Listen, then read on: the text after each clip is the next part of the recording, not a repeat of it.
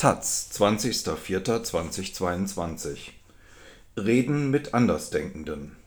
Das Jüdische Museum Berlin widmet Moses Mendelssohn eine kulturhistorische Ausstellung und rückt Eigenschaften des Philosophen der Aufklärung in den Vordergrund, die auch aktuell im Diskurs wünschenswert wären.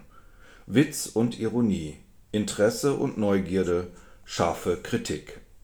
Von Katrin Bettina Müller Ein Toravorhang aus Seide von 1774 liegt in einer Vitrine. Denn wir befinden uns im Museum, im Jüdischen Museum in Berlin. Er ist bestickt mit Blumenranken und religiösen Symbolen. Zwei goldene Löwen halten eine Torakrone, die Bundeslade und Leuchter sind abgebildet.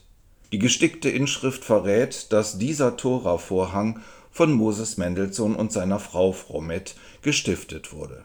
Das Museumsdisplay neben diesem prächtigen textilen Kunstwerk verrät, dass die Seide vermutlich von Frommets Hochzeitskleid stammte und das Geschenk an ein kleines Berliner Betshaus ging, das das Paar besuchte.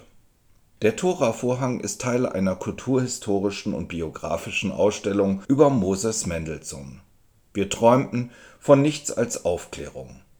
Das Material Seide spielte im Leben des Philosophen eine große Rolle, prägte es doch seine Brotberufe.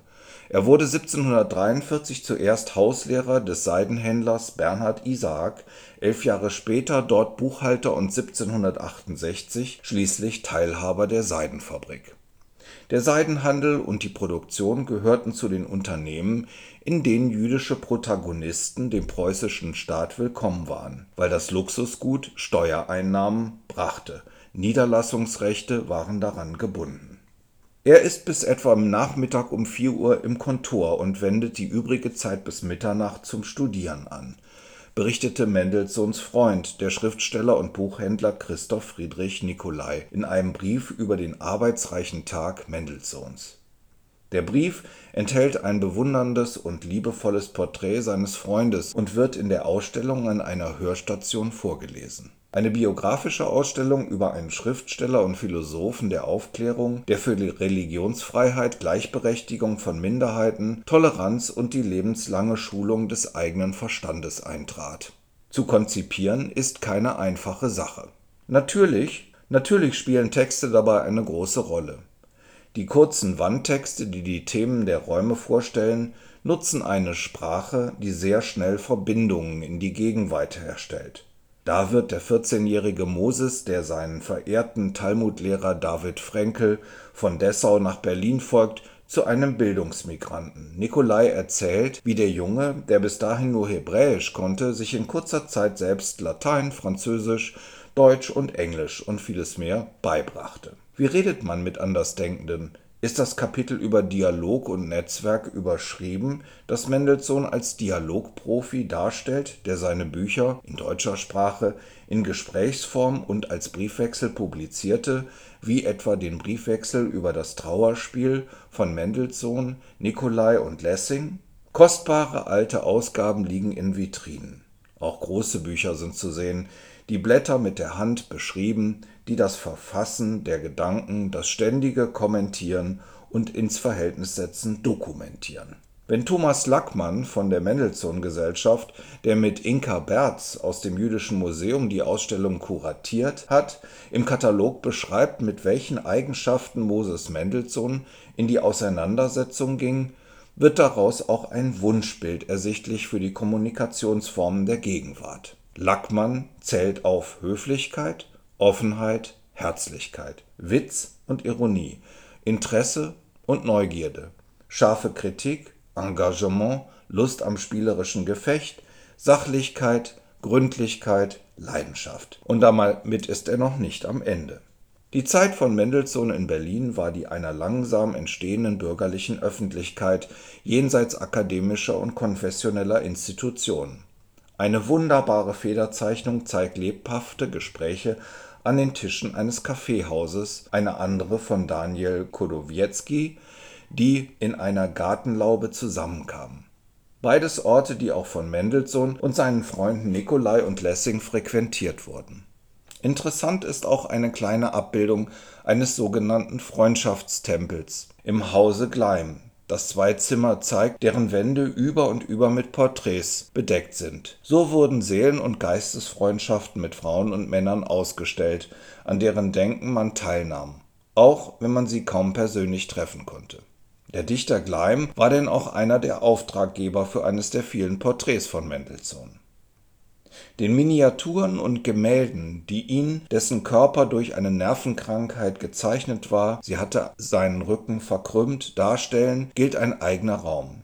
Er wurde viel gemalt und sein Konterfei in Reproduktionen und Kopien ungewöhnlich weit verbreitet. Das ist ein Zeugnis für seine Ausnahmestellung als war Berlin der selbst in Frankreich gelesen wurde. Zudem drückt sich in der Bildproduktion die Bewunderung für einen Menschen aus, der trotz körperlicher Schwäche so einen Geist entfalten konnte.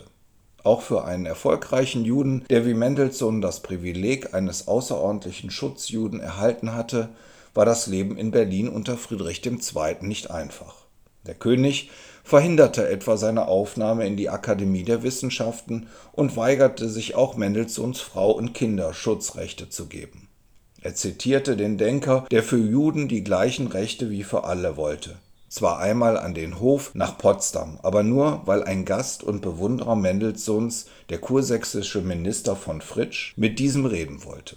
Der König selbst traf Mendelssohn nicht. Nichtsdestotrotz gab es ihre angebliche Begegnung als Anekdote Sie findet Eingang in einem Comic, den der niederländische Künstler Typex als Begleitung zur Ausstellung und wohl auch als Versuch einer anderen Zugangsweise im Auftrag des Museums gestaltet hat. Bildreich ist Moses Mendelssohns Abneigung gegen Perücken, einer Angleichung an den höfischen Habitus, ausgemalt.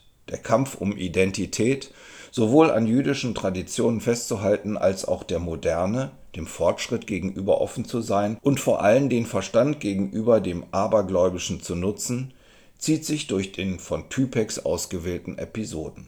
Konflikte gab es viel. Man sieht in der Ausstellung die Porträts der Rabbiner, die gegen seine Übersetzung des Talmuds ins Deutsche waren, und von denen, die ihn unterstützten.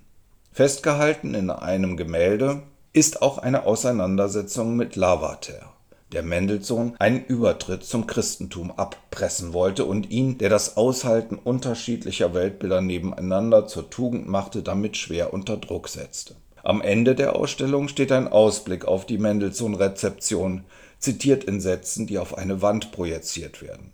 Für Hannah Arendt ist er ein Role Model für den freien Intellektuellen Deutsche waren stolz auf den Ruhm des Berliner Sokrates. Die Neo-Orthodoxen feiern seine Gesetzestreue. Zionisten schieben ihm die Schuld an einer Assimilation zu, die die eigene kulturelle Identität geschwächt habe.